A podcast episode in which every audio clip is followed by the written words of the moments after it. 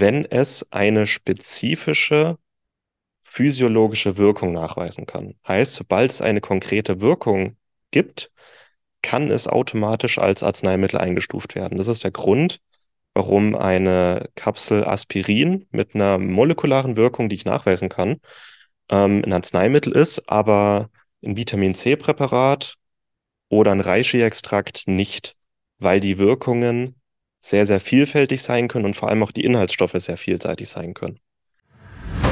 Schnell, einfach, gesund. Dein Gesundheitskompass. Wir zeigen dir, wie du schnell und einfach mehr Gesundheit in dein Leben bringst und endlich das Leben führst, das du verdienst.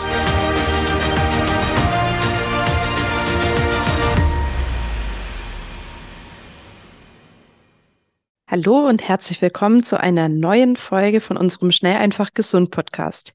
Hier Maxi und Martin. Hallo Martin. Guten Tag, hallo. Und ich habe heute die große Freude, Martin zu einem seiner absoluten Lieblingsthemen zu interviewen. Und zwar Trommelwirbel, Nahrungsergänzungsmittel. Das Thema könnte für ihn auch im Moment nicht aktueller sein. Er hat nämlich gerade sein neuestes Buch geschrieben. Das wird im Herbst rauskommen. Vielleicht verrät er da noch ein bisschen was zu vorab. Und mit diesem geballten Wissen im Hinterkopf wollen wir uns in ja einem Mehrteiler jetzt mal der spannenden Frage widmen als erstes, wie sieht es denn rechtlich im Nahrungsergänzungsdschungel aus? Und an der Stelle gebe ich jetzt erstmal das Wort an Martin und werde dann immer wieder mit gezielten Zwischenfragen dazukommen. Ja, voll gerne. Und wir hocken gerade so nebeneinander und teilen uns ein Mikro. Das ja so machen, wenn du eine Frage hast. Ansonsten werde ich jetzt einfach mal drauf losreden und es ist ein Thema, das einfach in meinem Kopf jetzt sehr präsent ist und sehr viel rumspukt und ihr könnt euch schon mal auf das Buch freuen. Das werden wir dann noch früh genug ankündigen. Es kommt im September wieder im Herbe Kosmos Verlag und wird ungefähr den Titel tragen Faktencheck Nahrungsergänzungsmittel. Also es geht um Nahrungsergänzungsmittel, ähm, was es ist, das ganze, der ganze Rahmen drumherum. Äh, es geht um viel, um Mythen und Vorurteile und Verallgemeinerungen und Pauschalisierungen und Warnungen, die man immer wieder liest. Also ich bin auch sehr kritisch in dem Buch und schaue mir an, was spricht theoretisch gegen Nahrungsergänzungen, was wird dagegen argumentiert und wie solide ist das? Und im Praxisteil soll es dann auch um die wichtigsten 30 Nahrungsergänzungsmittel gehen, so aus meinem Wissen und meiner Erfahrung. Und am Ende gibt es im Buch auch wie so ein Nachschlagewerk, wo ich quasi so die 150 gängigsten Nahrungsergänzungen in kurzen ja, Profilen und Stichpunkten nochmal vorstelle. So mal der Überblick zum, zum Buch selber. Und wir werden auch hier im Podcast einen Mehrteiler machen. Jetzt möchte ich ein bisschen was über das Rechtliche und das Drumherum sprechen, was, denke ich, auch vielen Menschen nicht bewusst ist, wie ein Nahrungsergänzungsmittel entwickelt wird, wie es auf dem Markt landet, wie die Sicherheit und die Qualität gewährleistet wird, wie der Markt reguliert wird und ähm, was auch der Unterschied zwischen Nahrungsergänzungen und Arzneimitteln zum Beispiel ist, wie so die Abgrenzungen und die rechtlichen Grauzonen vielleicht auch sind. Und ja, da würden wir einfach mal einsteigen. Hast du Fragen an der Stelle? Ja. Ich würde gerne als allererstes wissen, woher kommt auch immer wieder ähm, diese Thematik, dass bestimmte Parteien Nahrungsergänzungsmittel für den freien Verkauf verbieten wollen. Ich glaube, das wäre nämlich auch der Aufhänger, der beim Thema Rechtliches bei den meisten jetzt aufploppt und vielleicht können wir damit mal reinstarten. Ja, also in den letzten drei, vier Jahren waren es die Grünen, die immer wieder gekommen sind und Nahrungsergänzungsmittel nicht verbieten, aber die sind ja frei verkäuflich. Das wollen sie verhindern, dass sie nicht mehr frei verkäuflich sind, dass im Grunde Nahrungsergänzungen nur noch über den Arzt verschrieben werden müssen und dann nur noch über die Apotheke äh, gekauft werden können. Einmal das. Und die wollen Höchstmengen für eigentlich alle Nahrungsergänzungsmittel durchsetzen. Und da habe ich auch jeweils im Buch ein relativ großes Kapitel dazu geschrieben und was dahinter steckt und warum das Blödsinn ist, aus verschiedenen Gründen. Und warum gerade die Grünen und ich glaube auch ähn ähnlich gesinnte linke Parteien immer wieder mit diesem Vorstoß kommen. Ehrlich gesagt, warum die das machen, keine Ahnung. Ich habe nur Vermutungen. Diese Vermutungen darf ich äh, im, im Buch nicht ausdiskutieren, aber es wird wahrscheinlich schon auch ähm, Parteispenden, wirtschaftspolitische Hintergründe damit zusammenhängen, weil mit gesundem Menschenverstand und vor allem, ähm, wenn man der Menschheit Gutes tun will oder an Gesundheit der Menschen interessiert ist, dann verbietet man nicht und dann macht man den Verbraucher auch nicht, äh, dann entmündigt man im Grunde auch nicht den Verbraucher, sondern man klärt auf.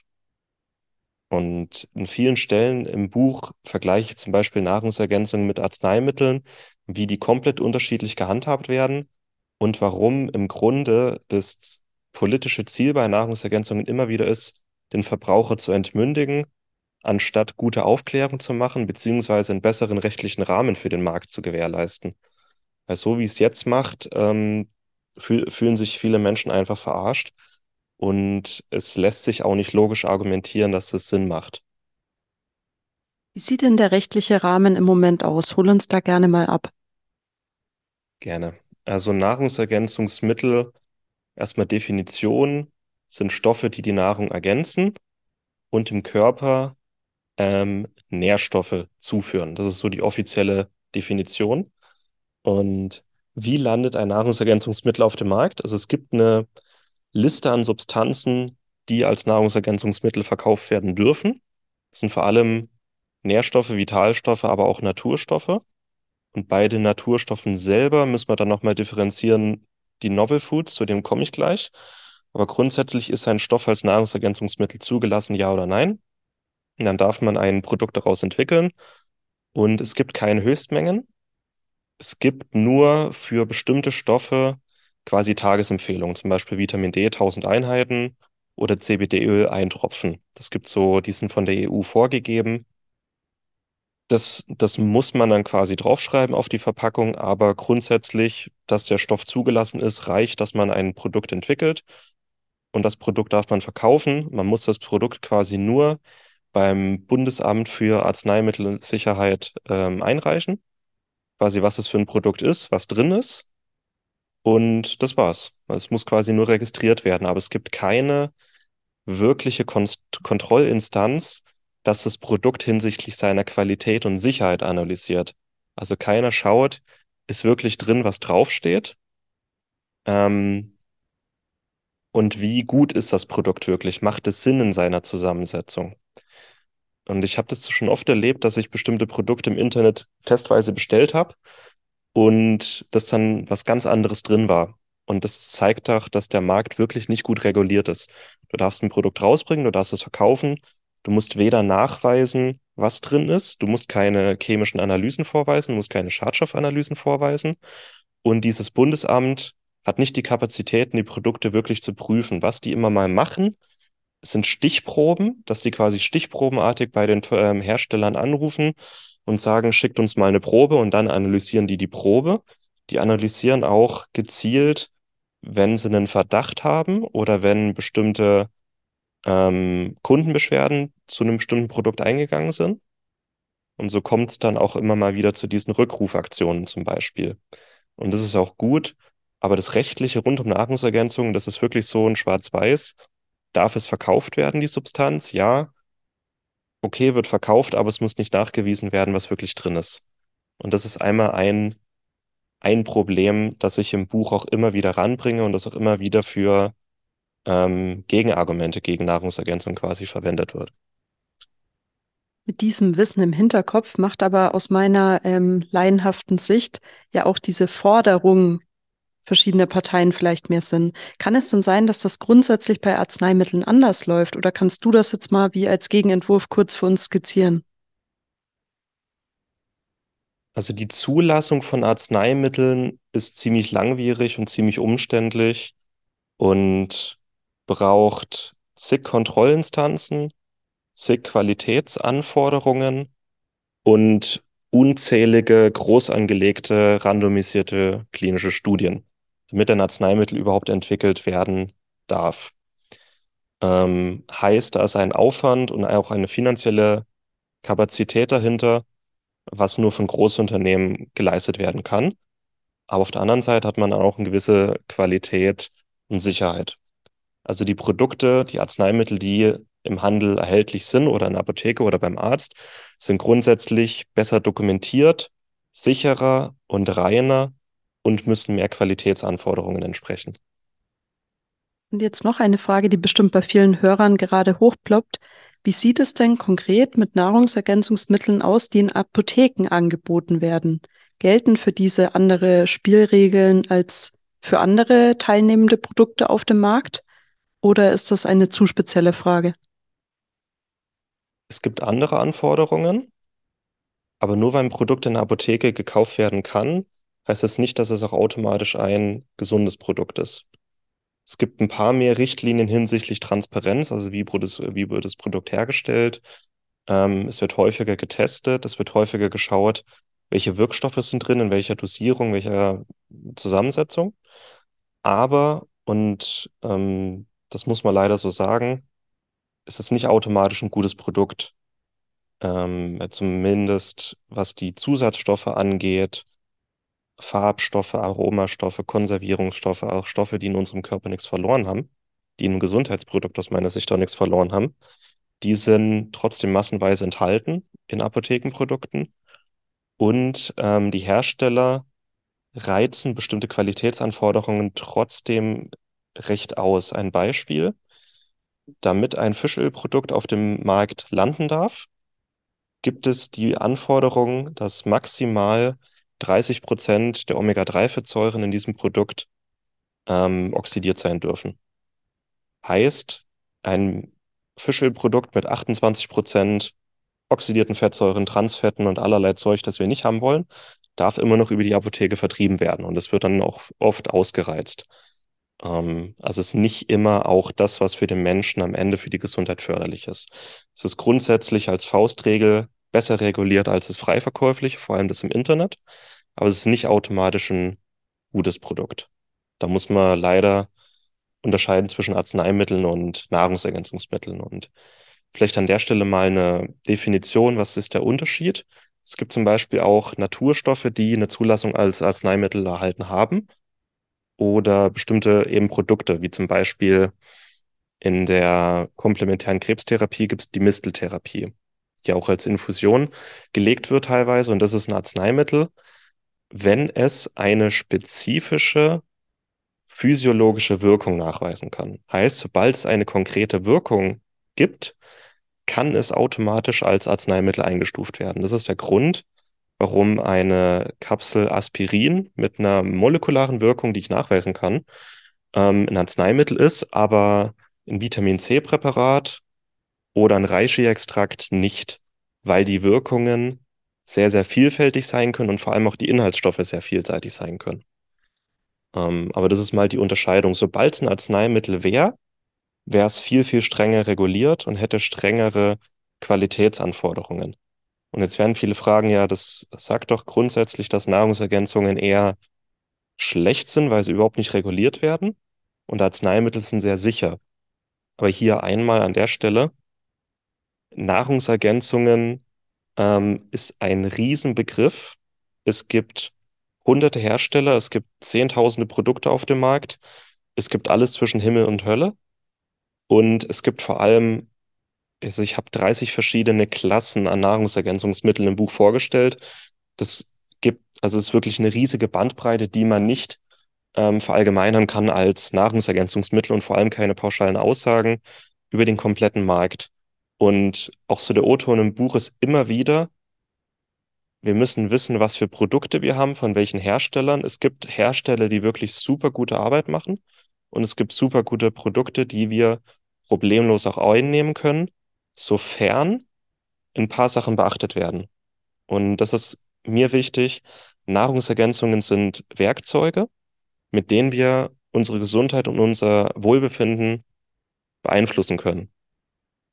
Und wir sollten bei einem Werkzeug immer wissen, wie wir es einsetzen, was man damit machen kann. Wenn ich einen Hammer zum Beispiel habe äh, und nicht weiß, was ich mit diesem Hammer machen kann, wenn es ein Plastikhammer ist, super räudige Qualität, äh, ich wüsste nicht, wie ich ihn halte, ich wüsste nicht, wo ich darauf rumhacken könnte, dann würde ich wahrscheinlich mir und meinen Mitmenschen wehtun und mit diesem Hammer nichts Gutes bauen können. Aber wenn ich genau weiß, was ich mit diesem Hammer machen kann, wie ich ihn anwende, wie ich ihn halte, mit welchem Winkel und Druck und welcher Kraft ich auf einen Nagel haue, überhaupt, dass ich damit auf einem Nagel rumhauen kann und nicht auf dem Kopf meines Mitmenschen. Und dass es wirklich auch ein sehr, sehr guter Hammer ist, wo ich genau weiß, von welchem Hersteller, was ist das Material, dann kann ich mit diesem Hammer wirklich tolle Sachen bauen. Aber wenn ich das komplette Gegenteil mache und dieses Werkzeug nicht einsetzen kann, dann kann ich damit Schaden einrichten. Und mit Nahrungsergänzungen ist es genau so. Und deswegen auch wieder zurück zur Politik. Wenn bessere Aufklärung stattfindet, wenn die Leute wissen, wie sie dieses Werkzeug nutzen können, dann haben wir, ähm, ja, obwohl der Markt nicht gut reguliert ist, wissen die Menschen, was sie damit machen können und die ganzen Gegenargumente ähm, würden sich im Grunde damit auch in Luft auflösen. Also statt Verbote, also Hammer werden verboten, weil Leute können sich wehtun mit dem Hammer, bessere Aufklärung und auch bessere, trotzdem eine bessere Regulierung gewährleisten. Da hätten wir alle mehr davon, weil diese Werkzeuge, Nahrungsergänzungen, können unheimlich wertvoll sein, sind unheimlich vielseitig einsetzbar und man muss damit, man muss nicht Medizin studiert haben, um Nahrungsergänzungsmittel zu, zu nutzen. Ähm, man kann damit viel Gutes bewirken und vor allem auch viele, viele Leben retten, auch wenn man es richtig einsetzt. Wenn man sich bestimmte Statistiken mal anguckt. Die heutige Folge wird dir präsentiert von Naturtreu, natürlich und durchdacht. Naturtreu bietet dir Adaptogenkomplexe mit einem optimalen Preis-Leistungs-Verhältnis. Darunter sind Vitamin D3 und K2, um auch im Winter positiv gestimmt zu sein. Der blütenrein Leberkomplex, um deinen Entgiftungsorganen bei der Arbeit zu helfen. Oder der Drüsenschildkomplex mit Jod und Selen, welche deiner Schilddrüse hilft, wieder richtig zu arbeiten. Diese und weitere Produkte findest du auf naturtreu.de. Geh noch heute auf www.naturtreu.de und erhalte mit dem Code GESUND10 10% Rabatt für deine erste Bestellung.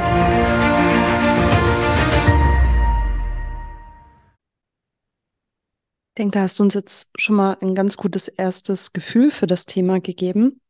Und ich glaube, ein Faktor, den man bei dem Ganzen auch nicht vergessen sollte, ist halt auch, Regulierung kommt ja zu einem Preis. Und mh, zum Beispiel auch dieses Thema Nahrungsergänzungsmittel mit dem Status Arzneimittel versehen und dementsprechend auch mehr Regulierung einbringen, würde ja auch die Produkte verteuern. Und auch da wieder, also es wäre einfach ein massiver Markteingriff. Mhm. Und dein Weg der Aufklärung und ähm, ja, einfach wie dein Beispiel vom Hammer gezeigt hat, das an den Mann bringens im wahrsten Sinne des Wortes macht aus meiner Sicht auch absolut Sinn. Und ich kann mir vorstellen, dass jetzt aber auch ein guter Zeitpunkt wäre für unsere Hörer, dass du vielleicht mal ein paar Beispiele herausnehmen kannst, auch an, an rechtlichen Aussagen und was diese bedeuten. Also ich rede jetzt praktisch von der Verpackungswerbung. Mhm. Ja. Das wäre, denke ich, ein Thema, was heute unbedingt noch zur Sprache kommen sollte und dann auch für die Praxis helfen kann. Mhm. Verpackungswerbung, das hast du schön gesagt. Das geht dann in die Richtung gesundheitsbezogene Aussagen auch, auch Werbebotschaften, die ein Produkt treffen darf. Bei einem Arzneimittel ist es so, die haben eine genau nachgewiesene Wirkung, haben riesige Studien dahinter und die dürfen dann auch sagen, ähm, was sie können, können auch gesundheitsbezogene Ausmarken machen. Und Nahrungsergänzungsmittel sind ja keine Arzneimittel, das heißt, die dürfen grundsätzlich keine gesundheitsbezogenen Aussagen machen. Also du darfst vor allem als Hersteller darfst du nicht sagen, was dein Produkt kann. Also äh, macht dich gesünder, schützt vor Virusinfekten, ne? Das, sowas darfst du nicht machen. Dann bist du schon ganz schnell im Bereich Arzneimittel. Ähm, es gibt aber zugelassene gesundheitsbezogene Aussagen für bestimmte Naturheilmittel und für bestimmte Nährstoffe, die von der EFSA, das ist quasi die Europäische Lebensmittelsicherheitsbehörde, nach sehr, sehr langwierigen ähm, ja, Entscheidungen werden die zugelassen. Zum Beispiel darfst du sagen, Vitamin C trägt zur Funktion des Nervensystems bei oder Vitamin C trägt zur Funktion des Immunsystems bei. Das ist keine Heil, kein Heilversprechen, aber es ist, es spricht quasi über die äh, Funktion dieses Nährstoffs in unserem Körper. Und das sind so Sachen, die dürfen dann auf der Packung auch stehen. Ähm, ganz beliebt einfach bei Vitamin C-Produkten zum Beispiel. Es wird auch oft gemacht, dass in einem Produkt ein bisschen Vitamin C zugefügt wird, damit das Produkt sagen darf, trägt zur Funktion des Nervensystems bei. Ähm, es sind keine Heilversprechen, es sind nur quasi Funktionsaussagen über die Nährstoffe ab einem bestimmten, ähm, ab einer bestimmten Menge und Konzentration. Und das darf der Hersteller schreiben oder auch nicht schreiben. Und das wird auch sehr, sehr hart bestraft. Also der deutsche Markt, ähm, um es mal so zu sagen, deutsche Anwälte sind die aggressivsten auf der ganzen Welt. Das heißt, wenn es ist ein riesen Haifischbecken und eigentlich jede größere Nahrungsergänzungsfirma hat eine eigene Anwaltskanzlei hinter sich. Und sobald irgendein Mitbewerber irgendetwas schreibt oder sagt, was nicht okay ist, wird sofort abgemahnt. Das heißt, da wird wirklich nicht mit dem geworben, was sie nicht machen dürften. Das sieht in Spanien und England schon wieder ganz anders aus, aber das ist nur am Rande. Ähm, genau. Ja, super, vielen Dank dafür. Ich denke auch, ähm, ja, zum Thema rechtliche Aspekte hast du jetzt schon viel Wertvolles gesagt. Gibt es noch was, was du ergänzen möchtest, was ich dich jetzt noch nicht gefragt habe? Noch ein kurzer was ähm, zu Novel Foods oder neuartige Lebensmittel. Das werden sich manche fragen. Ähm, es ist grundsätzlich, gibt es eine Schwarz-Weiß-Liste, was verkauft werden darf und was nicht. Und es gibt so Naturheilmittel oder Lebensmittel oder Stoffe, die nicht als Nahrungsmittel oder Nahrungsergänzungsmittel verkauft werden dürfen. Nahrungsergänzungen fallen unter das EU-Recht von Lebensmitteln.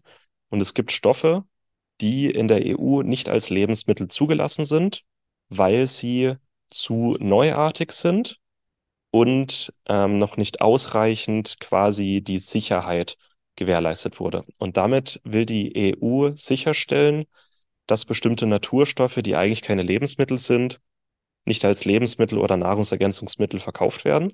Also sonst könnte ich mich hinstellen, ähm, Sägespäne nehmen und schreiben, wie gesund Sägespäne sind und dass sie super viele Ballaststoffe enthalten und verkauft dann Sägespäne als Nahrungsergänzungsmittel oder als Ballaststoffpräparat, wo die EU dann sagen würde, Moment, Sägespäne sind keine Lebensmittel. Also das ist auch so ein Schutz und es ist auch ein Schutz davor, dass irgendwelche ähm, Superfoods vom anderen Ende der Welt, die man hier nicht kennt, wo aber jemand eine Riesengeschichte drum machen könnte, ähm, bei uns teuer verkauft. Zum Beispiel irgendein chinesisches Kraut, das bei uns niemand kennt, äh, das in China wächst, aber auch in China vielleicht giftig ist. Aber das klingt irgendwie cool, es ist ein chinesisches Kraut und dann sagt man, okay, das ist das Kraut der Hundertjährigen und verkauft es in Europa als das Kraut der Hundertjährigen, als super teures Nahrungsergänzungsmittel. Das sind genau die Sachen, vor die die EU uns schützen will mit dem Novel Food. Hat Vorteile, hat aber auch Nachteile, weil es gibt einfach Naturstoffe, die auch vielleicht außerhalb der EU sehr, sehr lang etabliert sind und auch in sehr guten Langzeitstudien bewiesen wurden, dass sie sicher sind und effektiv sein können, aber wo die EU trotzdem sagt, nee, ist verboten. Also es hat alles Licht und Schatten immer.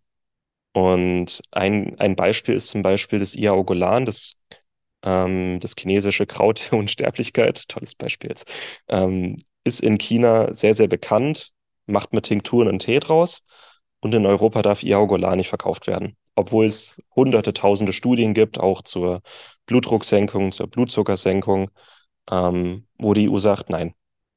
Es gibt dann immer noch ein paar findige Hersteller, die verkaufen Jaogolan als Aromakraut, also zum Räuchern. Okay. Ähm, und in diese Graustufe fällt zum Beispiel auch CBD-Öl, weil CBD-Öl offiziell nicht als Nahrungsmittel zugelassen ist. Offiziell ist es noch in so einer Grauzone, dürfte offiziell nicht verkauft werden. Deswegen wird es, wer sich mal damit befasst, wird CBD-Öl als Hanfsamenöl verkauft oder als Aromaöl. Aber grundsätzlich diese Novel Food Verordnung sagt, ähm, dass neuartige Lebensmittel oder Sachen, die keine Lebensmittel sind, in die EU nicht verkauft werden. Und dann würde ich jetzt eigentlich mal ganz gern noch eine kleine Zusammenfassung von unserer Episode geben. Oder hast du noch eine Frage? Nein, okay. Ähm, also der Markt an Nahrungsergänzungsmitteln ist wirklich riesig kann sehr schwer überblickt werden. Ein Produkt kann sehr leicht auf dem Markt landen, kann sehr leicht verkauft werden. Es wird schlecht reguliert, ob überhaupt drin ist, was draufsteht. es wird wenig chemische Analysen, Schadstoffanalysen gemacht. Der Hersteller muss nicht nachweisen, dass sein Produkt sicher und sauber und rein ist. Licht und Schatten. Ähm, es gibt ein paar EU-Verordnungen, die uns schützen sollen, aber in der Praxis funktioniert das nicht so gut, weil am Ende ähm, der Markt wirklich unreguliert und unkontrolliert ist. Das Wichtigste überhaupt ist Aufklärung. Dass aufgeklärt wird, was bestimmte Stoffe können, was nicht, ähm, dass man sich an den aktuellen Forschungen orientiert, nicht wie es bei Vitamin D gemacht wird, an den Forschungen der 80er Jahre, die schon längst überholt sind. Und ähm, dass man auch Vertrauen hat. Vertrauen in gute Hersteller, Vertrauen in gute Produkte, Vertrauen in vielleicht auch Fachexperten, die beraten und aufklären können. Ähm, und dass man sich nicht verunsichern lässt. Das ist wichtig und das ist auch so der O-Ton im Buch. Werkzeuge kann man richtig und falsch einsetzen. Und so ist es bei Nahrungsergänzungen auch. Und wenn man sie richtig einsetzt, können sie unheimlich bereichernd sein. Ja. Ja, vielen, vielen Dank dir für diese spannende Folge. Da freue ich mich gleich umso mehr auf den nächsten Teil unserer kleinen Reihe. Und zwar wird sich da alles um das Thema Nährstoffmängel drehen, die häufigsten. Und da hast du auch viel Spannendes für uns im Gepäck. Dann möchte ich an der Stelle einfach mal Dankeschön an dich sagen und danke an unsere Zuhörer. Wie immer gilt auch, schreibt uns gerne, wenn ihr Rückfragen habt. Und denkt daran, auch jetzt läuft noch unser SEG Jutebeutel Gewinnspiel mit richtig tollen Gewinnen. Seid dabei, schreibt uns einfach eine Bewertung, schreibt uns, was ihr euch wünscht und dann landet ihr automatisch in unserem monatlichen Lostopf für unser Podcast-Gewinnspiel. Bis zum nächsten Mal. Macht's gut. Tschüss. Tschüss. Vielen Dank, dass du dabei warst. Hole dir unter www.schnelleinfachgesund.de slash newsletter noch mehr Gesundheitstipps zu dir nach Hause. Dir hat die Folge gefallen? Dann lass uns gerne eine 5-Sterne-Bewertung da, damit mehr Hörer auf uns aufmerksam werden und von dem Wissen profitieren.